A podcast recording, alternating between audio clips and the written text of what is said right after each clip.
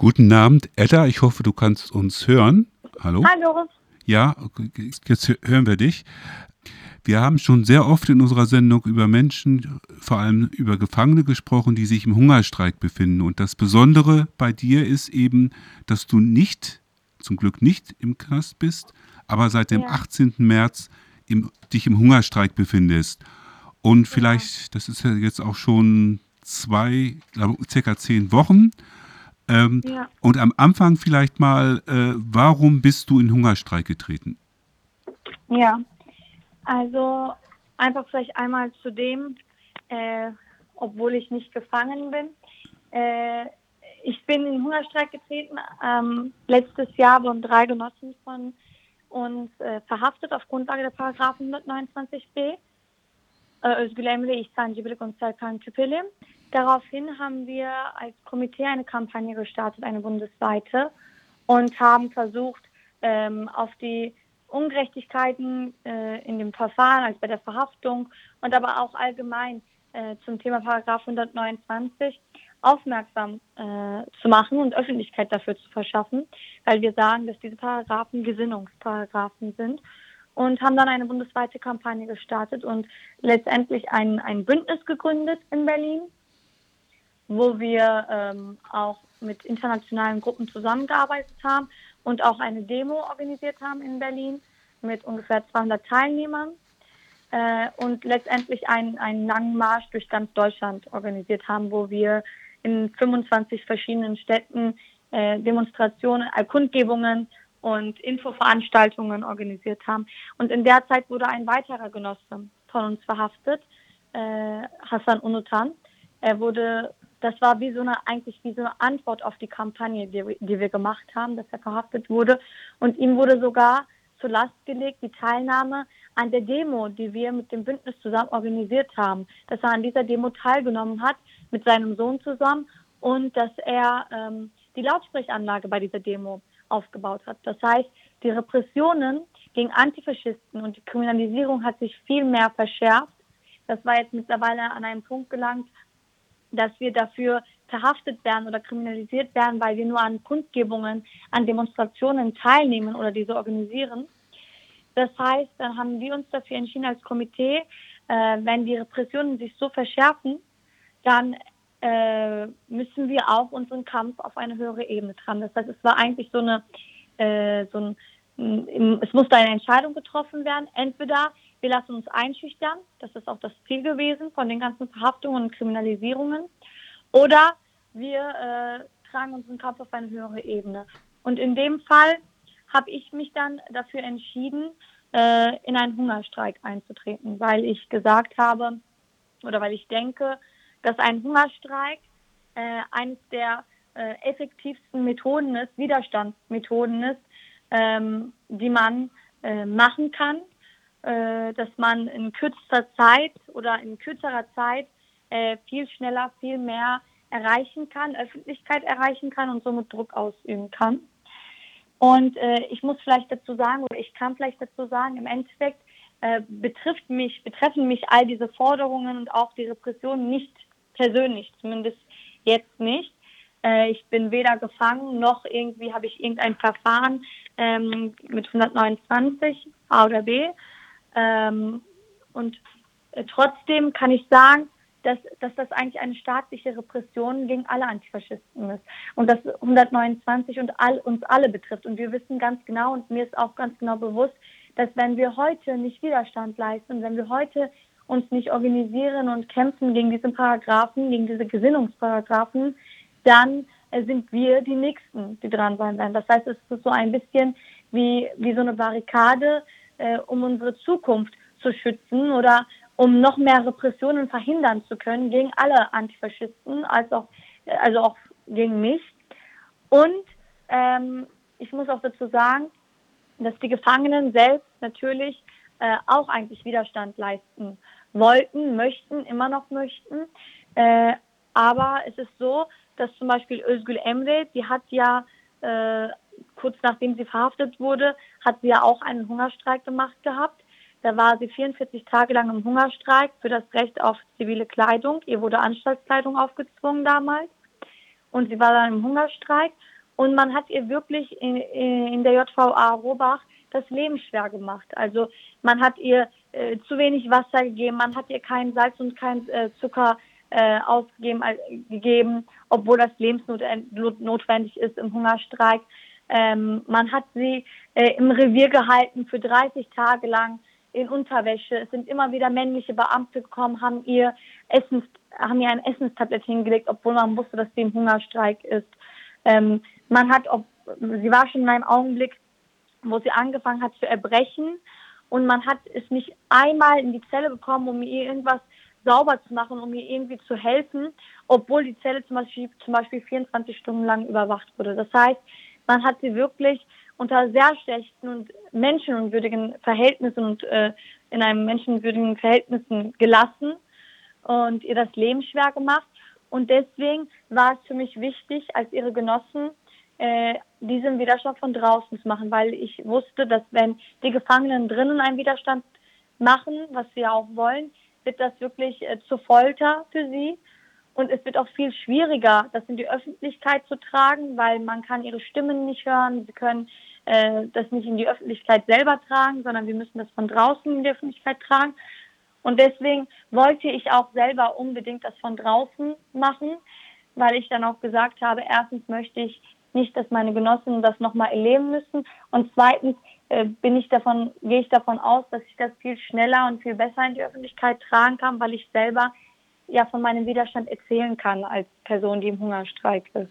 Hm, wenn ich dich jetzt mal unterbrechen äh, darf, äh, also folgendes, äh, du, du bist vom Komitee gegen den Paragraphen 129 und genau. der, der unbefristete Hungerstreik ist gegen die Paragraph 129, 129a und b. Also 129 ist nur, nur Anführungsstrichen kriminelle Vereinigung, 129a ist terroristische Vereinigung im, im Inland und 129b im Ausland.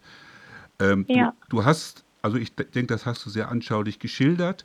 Aber wir gehen jetzt vielleicht mal auf, ähm, du hast schon ähm, zu Özgül Emre, das ist äh, ein, eine Frau, eine Genossin, die eine Journalistin, die in der mhm. Türkei war, die fliehen musste, weil sie auf die Terrorliste äh, gesetzt worden ist vom türkischen Staat und, genau. und diese Menschen werden dann auch liquidiert. Das kann man, glaube ich, auch einfach so sagen.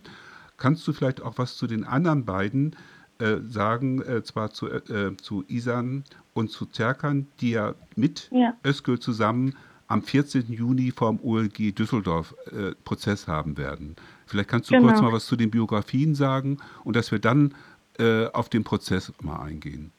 Ja, also Ihsan Civilik ist einer der ältesten Bandmitglieder der Musikband Grup. Also Grup ist eine antifaschistische Musik aus der Türkei und äh, die seit ihrer Gründung seit 1985 mit Repressionen konfrontiert ist sei es in der Türkei, aber auch weltweit in Deutschland.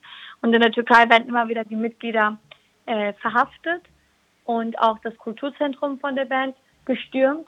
Aber auch hier in Deutschland, vor allem seit 2015, gibt es eine große Verbotswelle gegen die Konzerte von Grupp Yorum. Man versucht immer wieder die Konzerte von Grupp Yorum zu verbieten, äh, durch Verfassungsschutz, durch irgendwie äh, über eine Nacht erschienene äh, Gerichtserklärungen.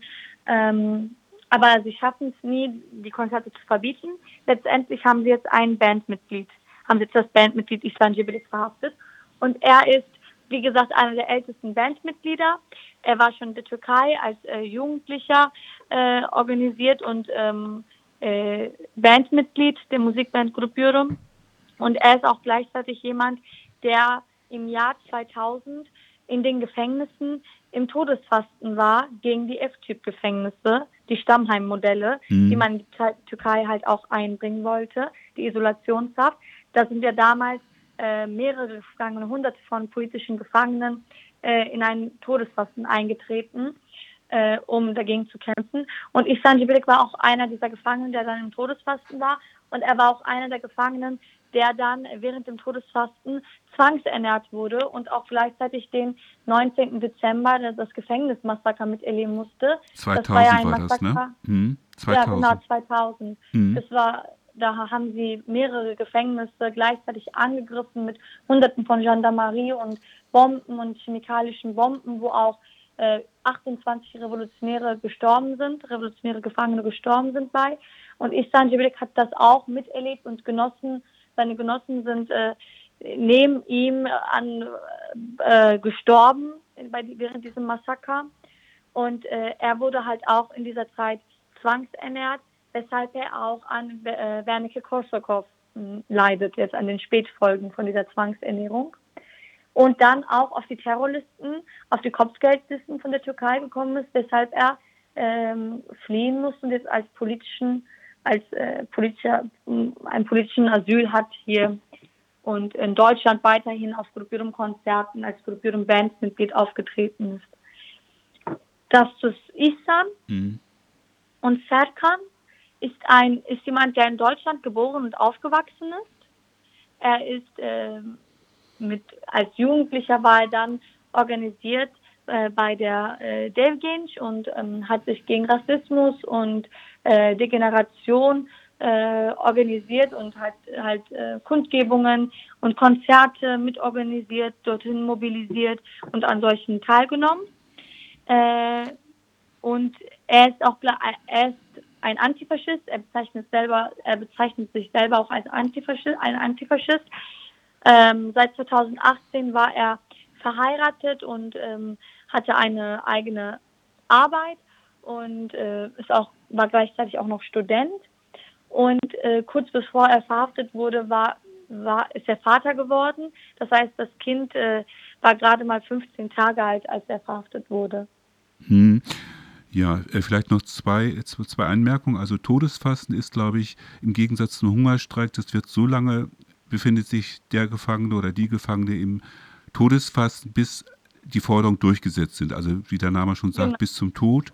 Und der Begriff Degeneration, den würde ich mal so jetzt salopp mit westlicher Unkultur oder Unkultur ja. übersetzen, der zum Beispiel die Isolation, äh, die Individualisierung, den Konsum, also alles Tugend, die das Gegenteil ist von einem menschlichen, sage ich mal, kommunistischen Leben, was ja auf Kollektivität ja. und auf Gleichheit basiert. Also das, äh, weil dieser Begriff Degeneration äh, bei einigen deutschen Linken mhm. einfach nicht so, so, so, so sehr intus ist, beziehungsweise der ist negativ besetzt. Ähm, okay. Ne, also deswegen äh, ich, sage ich noch mal kurz was dazu. Und, jetzt hast du schon gesagt, die drei werden äh, Prozess haben. Vielleicht kannst jetzt gibt es ja eine neue Entwicklung seit letzter Woche, dass glaube ich am 14. Juni der Prozess beginnen wird. Vielleicht kannst du das genau. noch ein genau. bisschen genauer machen, bitte. Genau. Also ähm, es wurde jetzt veröffentlicht, erst vor kurzem, dass am 14. Juni der Prozessauftakt ist. Das wird im Oberlandesgericht in Düsseldorf ähm, auf der Kapell, Kapellwegstraße äh, sein, äh, um 9.30 Uhr. Und äh, die Verfahren, die darauf folgenden Verfahren sind dann am 15. Juni, am 20. und am 21. Juni. Das heißt, vor den ähm, Ferien sind noch vier Verfahren von den drei. Die, das Verfahren von den dreien wurde gebündelt. Das heißt, das Verfahren von Ö gegen Özgül, Ihsan und Serkan wird äh, gemeinsam durchgeführt. Und ähm, ja, also das, das ist das dazu. Und Hassan Muntan hat sein eigenes Verfahren, das wurde aber noch nicht veröffentlicht. Er ist ja auch erst Anfang des Jahres verhaftet worden.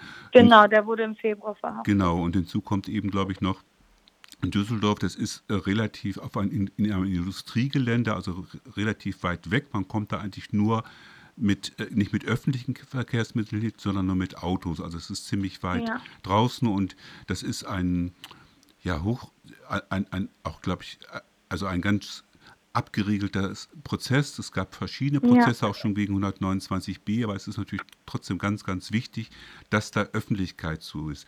Vielleicht ja. nochmal zurück jetzt so weit, also es wäre eben gut von dieser Stelle, wenn ähm, dieser ähm, Prozess beobachtet wird, wenn Genossinnen mhm. da hingehen, um, um, um, sie einfach nicht allein zu lassen, weil äh, du hast ja schon gesagt, dass teilweise zum Beispiel Özgül äh, über 50, Jahr, 50 Tage im Hungerstreik war, um überhaupt elementare Rechte aus Recht auf eigene Klamotten ähm, einzufordern. Ja. Das war nur durch einen Hungerstreik möglich. Das heißt also auch auf gut Deutsch, was ist das für ein Staat, wo eine Gefangene so lange kämpfen muss? Und du hast ja auch gesagt, dass sie auch provoziert worden ist mit dem Essen. Das hat, wie gesagt, wir als Deutsche kennen das teilweise schon. Das war früher bei den Gefangenen genauso, dass da Wasser abgestellt wurde oder dass da zum Beispiel die dann ganz provokativ mit Essen dann in die Zelle kam und dass sie da nicht besonders unterstützt wird, als sie sich übergeben hat. Das ist auch normal. Natürlich trotzdem ist das, äh, ich sag's mal ganz salopp hier, scheiße. Ne? Ähm, aber so, ja. so, so sind sie einfach. Äh, du, ich hab, Vielleicht kann ich ganz kurz ja, bitte, der gerne. Mobilisierung ja. etwas sagen. Und zwar werden wir einen Solibus mieten von Berlin nach Düsseldorf. Das mhm. kann ich vielleicht nochmal erwähnen. Mhm. Für die Leute, die das vielleicht äh, aus Berlin oder aus der Nähe vielleicht hören. Äh, es wird ein Solibus gemietet vom 13. Äh, um 23 Uhr, der dann über Magdeburg fährt und nach Berlin, äh, nach äh, Düsseldorf fährt. Genau. Okay. Nach, nach, und, ja. Hm. Genau. Genau. Und dann, äh, wir rufen natürlich auch alle dazu auf, um erstens ein, sich ein eigenes Bild davon zu machen von dem Verfahren, weil wir sagen ja, das ist ein Gesinnungsparagraph und der wird auch genauso angewendet, dass man sich einfach ein äh, eigenes Bild davon macht, weil wir auch sagen, dieses, dieser Prozess ist einer der Höhepunkten der Angriffe und Repressionen gegen unsere demokratischen Rechte und Freiheiten. Deswegen mhm. rufen wir wirklich jeden dazu auf und auch vor allem die Medien und Presse dazu auf, dort zu erscheinen und das selber zu beobachten und davon zu berichten. Hm. Und das ist, glaube ich, ganz wichtig, dass, dass man da Öffentlichkeit zu herstellt, weil so sich ein eigenes Bild zu machen von den Bedingungen. Das heißt also, es sind ja auch, die, die Menschen werden kontrolliert wahrscheinlich. Ich will auch keine Angst machen, aber oft werden auch dann die Ausweise fotografiert. Die müssen alles abgeben, dürfen höchstens Bleistift und so reinnehmen. Also das ist schon, ähm, man ist da auch richtig Objekt. Also die, der Staat will einfach seine Allmacht äh, äh demonstrieren, aber ich glaube, wenn gemeinsamer Widerstand, also gemeinsamer Besuch in dem Falle, ist es schon ein Mittel, um damit das das Kalkül einfach der Hersteller nicht so aufgeht. Ähm, ich hatte schon kurz am Anfang gesagt, ihr seid das Komitee weg mit dem Paragraphen 129 und mhm. ihr nehmt zum Beispiel auch bei andre, zu anderen 129b-Verfahren und es gab es ja in letzte Woche ist ja Lina, die Antifaschistin aus äh, äh aus Leipzig in Dresden verurteilt worden zu fünf Jahren und drei mhm. Monaten und, und die drei Genossen, die mit vor Gericht waren, haben auch relativ hohe Strafen bekommen. Und ihr wart ja auch gewesen. Vielleicht kannst du noch kurz da sagen, warum ihr das gemacht habt. Und es war ja nicht möglich zu demonstrieren oder nur sehr beschränkt. Vielleicht kannst du noch mal kurz mhm. so deine Eindrücke schildern, bitte. Ja, also wir haben da als Komitee daran teilgenommen, weil wir natürlich auch in Solidarität sind mit Lina und mit dem ganzen Antifa-Ost-Verfahren. Und weil wir sagen, das ist ja auch einer der Slogan, die wir immer wieder sagen, Antifaschist zu sein oder revolutionär zu sein, ist kein Verbrechen, sondern eine Pflicht. Deswegen war es für uns erstens wichtig, einmal auch Solidarität für Lina, aber auch deswegen vor allem, weil äh, die Kundgebungen und die Demos für Lina und für die Antifa-Ostverfahren ja Tage davor verboten wurden von der Stadt Leipzig. Mhm. Das heißt, das Recht auf Versammlungsfreiheit, unser Grundrecht, wurde uns da einfach weggenommen und hat gesagt, ihr, es, wird, es wird verboten. daraufhin hat, hat die Demo ja am äh, 3.6. eigentlich ging es für die Meinungsfreiheit, also gegen diese Einschränkung der Meinungsfreiheit, äh, der Versammlungsfreiheit, Entschuldigung, mhm. der Versammlungsfreiheit ja organisiert. Und dann äh, war es natürlich für uns äh, wichtig, auch dort zu erscheinen, weil im Endeffekt bin ich ja selber, äh, jetzt als Hungerstreikender auch, äh, seit in dem Augenblick waren es 78 Tage, 78 Tage lang im Hungerstreik, genau dafür. Also bei, wir sagen ja auch, selbst Paragraph 129 oder auch Paragraph 129 a und b schränken unsere Grundrechte ein. Es ist ein Angriff auf, gegen unsere ähm, äh, Meinungsfreiheit, gegen unsere äh, demokratischen Rechte und Freiheiten. Und dafür bin ich ja im Hungerstreik. Das heißt, ich bin sowieso seit 78 Tagen in dem Augenblick im Widerstand gewesen. Das heißt, es war dann für mich selber auch persönlich wichtig, dort zu erscheinen. Und als Komitee äh, war es für uns wichtig, dort zu erscheinen, weil wir gesagt haben, wir müssen unser äh, Grundrecht wahrnehmen und unser Recht zu demonstrieren wahr, wahrnehmen. Und wir müssen auf jeden Fall zahlreich auf dieser Demo erscheinen. Deswegen sind wir das auch mit äh, ungefähr zehn Leuten dorthin gefahren, aus, nach, von Berlin nach Leipzig. Und äh, die Demo, die eigentlich angemeldet war und offiziell eigentlich durchgeführt werden sollte, wurde dann aber spontan äh, verboten. Also wir waren da über 1000 Leute und dann wurde die Demo aus verschiedenen Gründen spontan verboten und plötzlich haben wir uns dann äh, in einer Eskalation gefunden, wo wir dann auch in diesem jetzt sogenannten Leipziger Kessel uns gefunden haben äh, und dort stundenlang mit Hunderten von Menschen wirklich in ganz einem äh, kleinen Gebiet äh, gefangen gehalten wurden für über neun Stunden und ähm, es wurden, wir wurden dann halt auch, es wurden erst einzelne Personen mitgenommen und auch gezielt Personen mitgenommen, äh, die man dann halt mit bis zur Wache genommen hat. Danach, nach neun Stunden, hat die Polizei angefangen, uns ja, wirklich äh, anzugreifen, um von allen die Personalien äh, nehmen zu können. Und da waren sie auch wirklich gewaltsam. Die äh, haben uns angegriffen, wirklich. Ähm, da gibt es auch viele Videos und Aufnahmen, wie auch ich zum Beispiel auch angegriffen wurde. Und in, in dem Augenblick wurde zum Beispiel auch unser Genosse Tim, äh, Tim Hilgendorf, äh, verhaftet und auch gewaltsam mit Folter mitgenommen, kann man sagen. Er war, äh, Tim ist jemand, der äh, seit Anfang an meines Hungerstreiks mit mir ist, gemeinsam mit mir in Berlin ist und auch hier die Mahnwache, die wir in Berlin vor dem Bundesministerium der Justiz durchführen, äh, angemeldet hat zum Beispiel. Und wir sind dann auch zusammen von Berlin nach Leipzig gefahren und auch er wurde dann äh, dort äh, in Gewahrsam genommen und letztendlich ist er jetzt in U-Haft in der JVA Leipzig. Mhm. Und ähm, man kann sagen zum Beispiel, dass Tim wirklich derjenige war, der von Anfang an dieser Demo, äh, als sie noch äh, als sie noch erlaubt war, als sie noch angemeldet war oder beziehungsweise offiziell war, legal. Und auch bis zu dem Augenblick, äh, bevor wir in Gewahrsam genommen wurden, während wir im Kessel waren, äh, war er jemand, der versucht hat, die ganze Zeit den Hungerstreik in die Öffentlichkeit zu tragen und der versucht hat, uns, die Hungerstreikenden, aus dieser Situation rauszubringen, uns zu schützen. Hm. Er war auch derjenige, der versucht hat, mit der Polizei zu diskutieren und die zu überzeugen, dass ich äh, rausgebracht werden sollte, weil ich mich im Hungerstreik befinde. Und auch als die Polizei dann angefangen hat, uns anzugreifen, hat er sich vor mich gestellt und hat nochmal darauf aufmerksam gemacht, dass ich seit 78 Tagen im Hungerstreik war.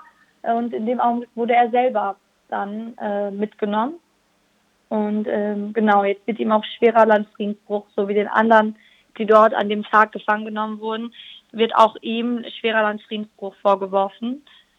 Genau, da wurden ja mehrere Menschen auch ja, verhaftet. Insgesamt, so laut, laut Medien, auch linken Medien, insgesamt zehn äh, Genossen, also ja. zehn, zehn Männer.